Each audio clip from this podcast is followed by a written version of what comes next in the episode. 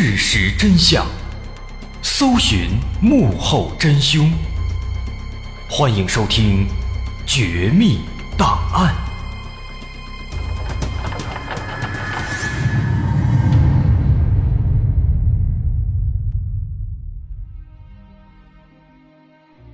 还原事实，探索真相。欢迎继续关注《绝密档案》，我是大碗。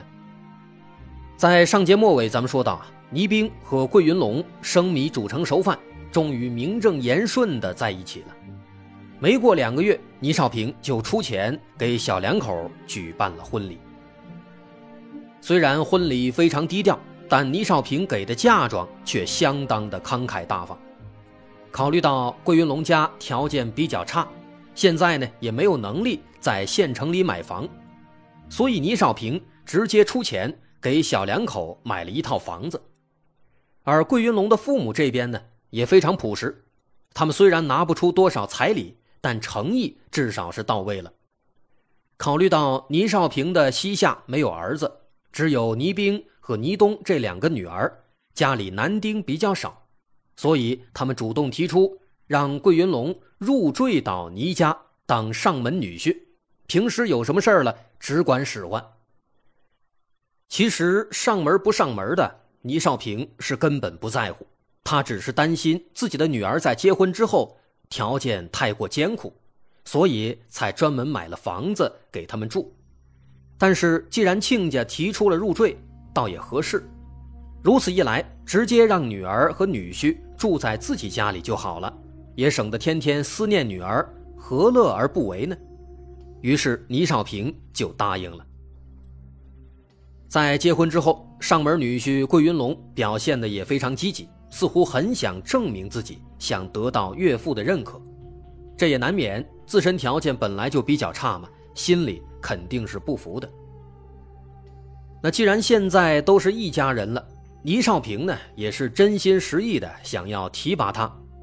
为了让桂云龙去学点本事，还特意给他安排了一份好工作，让他在自家的一个服装店里。当店长助理，好好学一学这生意上的门道，以后好继承自己的家业。但是桂云龙他毕竟只有初中学历啊，之前做的也都是体力活，对这种高难度的工作呢，一时间难以适应。因为他连基本的管理知识都没有，而且桂云龙还非常有自己的主意，所以在工作上。他经常和店长发生争执，久而久之和店长闹掰了。倪少平没有办法，只能把他再调到其他的店里。可是桂云龙的性格呢，确实也是有点问题的。他急于证明自己，脾气也比较倔，所以一而再再而三，他总会出现各种不同的问题。不管在哪个门店，在哪个岗位，都干不了多长时间。看得出来啊，倪少平是想让女婿快速成长，不断的给他换工作，尝试不同的岗位。但说实在的，这在某种程度上来说，其实就像是拔苗助长，直接去做管理工作肯定是不合适的。可眼下倪少平也没有了其他办法，心想那就算了吧，不如就跟在自己身边学一学人情世故，况且。女儿也已经到了孕晚期，需要丈夫的关心和照顾。于是就这样啊，从二零一零年年底开始，桂云龙就跟着倪少平整天待在家里，偶尔出去见一下客户，见一下生意伙伴，应酬一下。这种状态呢，其实反而更加轻松了，可以说是很多人梦寐以求的生活。但是对桂云龙来说，却更加难受了。这些上流人的圈子，桂云龙总感觉无法融入。看着岳父每天招待客人，在那里畅谈经商之道，可自己听起来却感觉非常空洞、云里雾里。很快，桂云龙对这样的角色就厌恶了，他甚至开始直接躺平了，也不想证明自己了。每次出去跟那些上流人士吃饭喝酒。他就只是简单的端茶倒水应付一下，然后就坐在旁边玩自己的手机。倪少平看在眼里，非常生气。一开始他也会说他，但是没过多久啊，倪兵的孩子出生了，全家的重心就都放到了孩子身上。倪少平高兴坏了，直接包了一个五万块的红包，可以说全家人都喜气洋洋。刚一开始，初为人父，桂云龙自己也很兴奋。但是时间一长，因为倪冰奶水不足，桂云龙每天都要过几个小时给孩子冲一次奶粉。半夜里孩子哭闹了，他还要起来安抚，帮他换尿布，琐碎的工作接连不断，而且非常繁杂。时间一长，渐渐的他就有点不耐烦了，经常抱怨，也不好好做。这样的态度让倪兵也非常生气。怨气和怒气一天天的积累，恋爱的甜蜜早就被消磨殆尽，取而代之的是越来越多的争吵。在这样的生活当中，妻子的争吵、孩子的哭闹、无法融入的上流家庭，再加上自己整天无所事事、寄人篱下，所有这一切啊，让桂云龙感到无法排解的压抑。但至少。在这个阶段，这个家庭还在维系着微弱的平衡。真正的爆发点在二零一二年的春节。那年春节，小两口回到桂云龙的老家过年，倪兵给公婆包了一千块的红包，但是桂云龙嫌这钱太少，于是就趁着倪兵上厕所的功夫，又偷偷拿出两千块塞给自己的父母。可是好巧不巧啊，这一幕刚刚好被倪兵看到了。虽然他没有当场发作，但是桂云龙这样的偷偷摸摸的行为让他非常反感。在回家的车上，倪兵和桂云龙就吵了起来。倪兵在乎的其实不是那两千块钱，而是桂云龙偷偷摸摸的，好像没有把自己当做一家人。可是桂云龙呢？对此显然是无法理解的，两人就这样吵了一路，一直都回到家了，还是互不相让。末了，越吵越凶，越吵越激烈。倪兵说了一句最不该说的话，他说：“好，好，好，你做的对，就当我们家救济乞丐了。”这一句话呀，让桂云龙感到万般羞辱，抬起手就是一个响亮的巴掌。打在了倪兵的小脸上，倪兵直接被打倒在地。看到妻子被自己打倒了，桂云龙非但没有收手，反而又冲过去对妻子开始了拳打脚踢。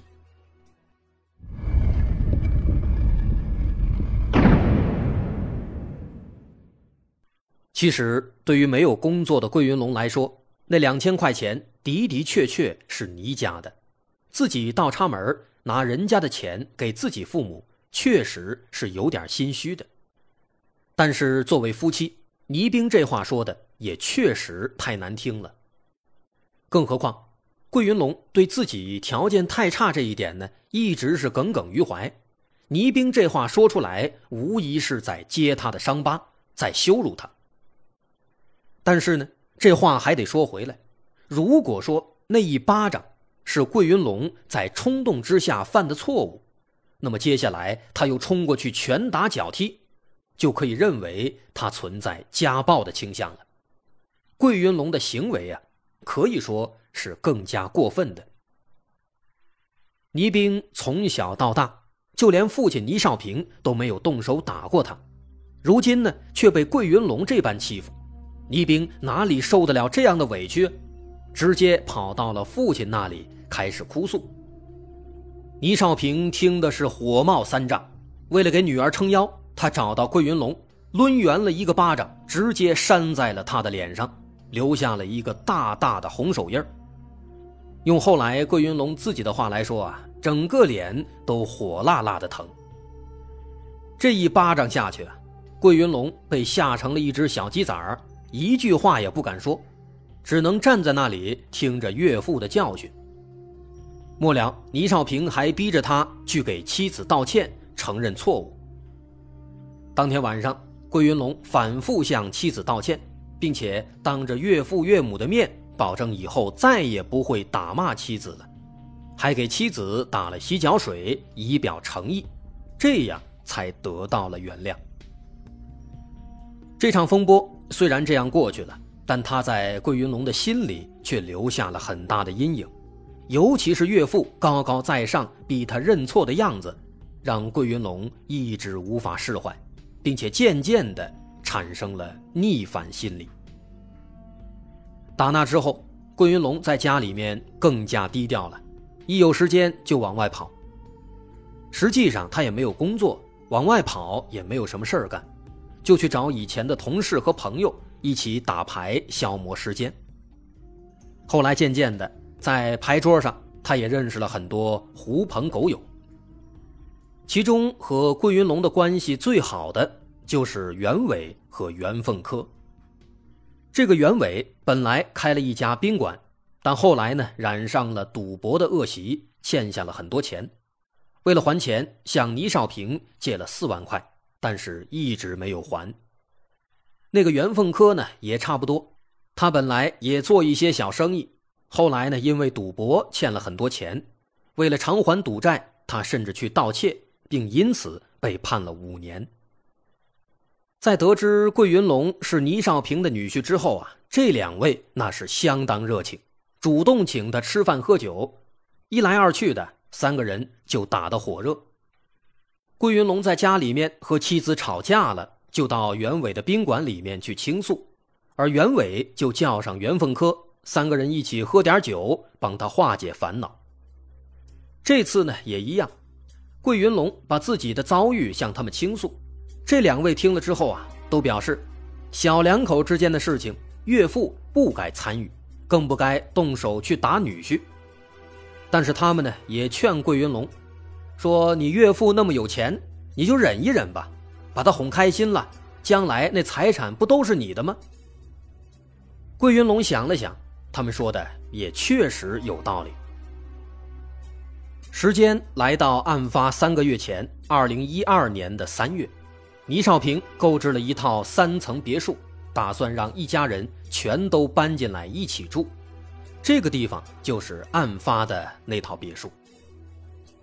倪少平的想法是好的，但是他八十岁高龄的父亲不愿意离开老房子，所以最终呢，搬到别墅里的只有倪少平夫妇、大女儿倪冰一家三口。小女儿倪冬，还有现任妻子孙文静的父母，也就是倪少平的岳父岳母。在乔迁新居之后不久，倪少平就想着把账清一清，把那些欠的钱呢都要回来回回血，其中自然也就包括袁伟和袁凤科的欠款。对此，这两个人是非常不满，他们觉得倪少平那么有钱了。听说前两年一次性借给别人一千万，那么大的一笔钱他都不着急，反倒对自己这四五万块钱穷追不舍，这着实是有点不近人情了。而偏偏在那几天呢，袁伟又把刚刚借来的两万块给输光了。不仅如此，好几个债主也都先后找上门，有一些债主扬言说，如果不还钱，就把袁伟的汽车给开走抵债。把他的旅馆给封掉。这些事情啊，让袁伟焦头烂额。那几天，他家的宾馆他也不敢去了，连自己的车子都不敢往外开了。这如此过了一个多月，袁伟彻底坐不住了。眼看那些借款的利息一天天增长，就像滚雪球一样越来越多了，他觉得不能坐以待毙了，还不如直接去干一票大的。把倪少平给抢了，这样能把所有的账全都给填平，否则那么多钱一辈子都还不完的。五月二十五号，袁伟和袁凤科一起喝酒，说出了自己心里的计划。袁凤科当即表示同意，并且他还提议把桂云龙给加进来，毕竟他熟悉倪家的情况，而且呢，他跟他岳父之间有矛盾，很容易被拉过来。果不其然啊，这桂云龙还是太年轻、太记仇，容易意气用事。在案发前一天，接到二元打来的电话之后啊，他马上就来到约定地点，三个人一起商量应该怎么做。当天晚上，他们一起筹划了三个多小时，而桂云龙就这样傻乎乎的被蛊惑，把屠刀对准了自己的家人。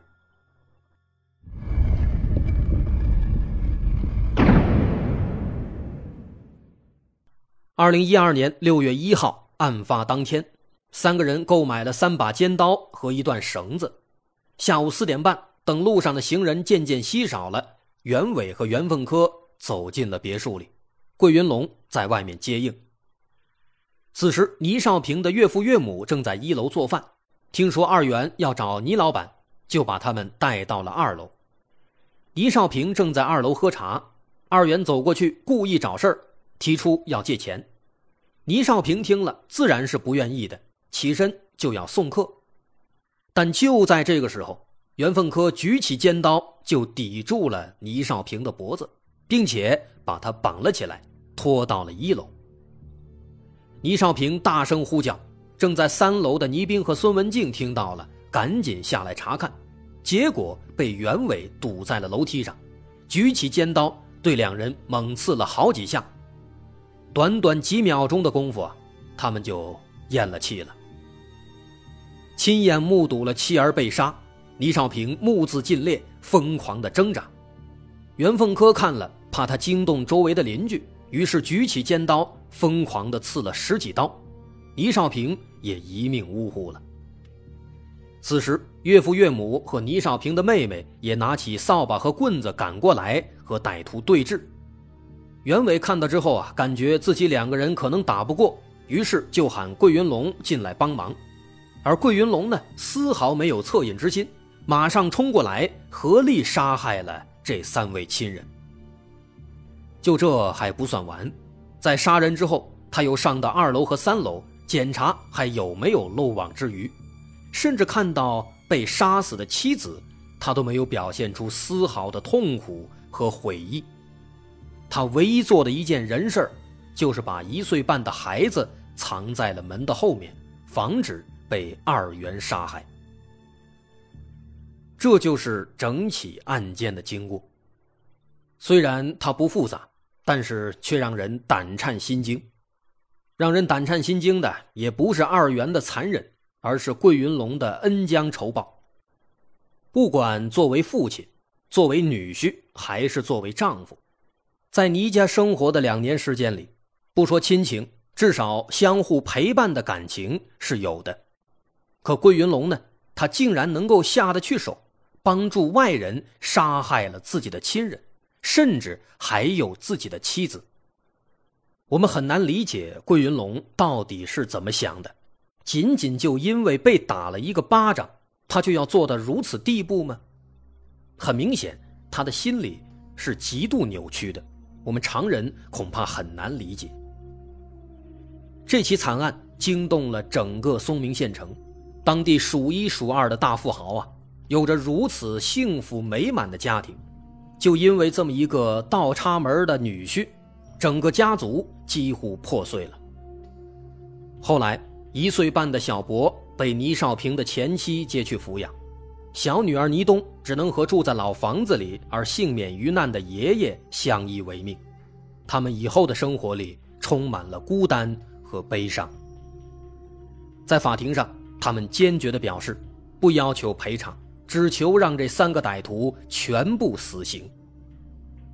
虽然最终他们的确如愿了，但对于这三个畜生所犯下的罪行，仍然可以说是死有余辜的。这起案件的发生呢，也再次让大家想到了“门当户对”这四个字。现在看来，这四个字啊，并非陈规旧俗，反倒隐藏了古人留下的大智慧。尤其在如今这个时代，“门当户对”所指的，并非是物质条件是否均衡，而是指教育和道德观念是否匹配，精神契合，家庭才能和谐。说到底。这个桂云龙，他的确是配不上这一家的。我是大碗，这个故事咱们就说到这儿，感谢大家收听。如果您喜欢，欢迎关注我的微信公众号，在微信搜索“大碗说故事”，点击关注即可。感谢大家收听，我是大碗，咱们下回再见。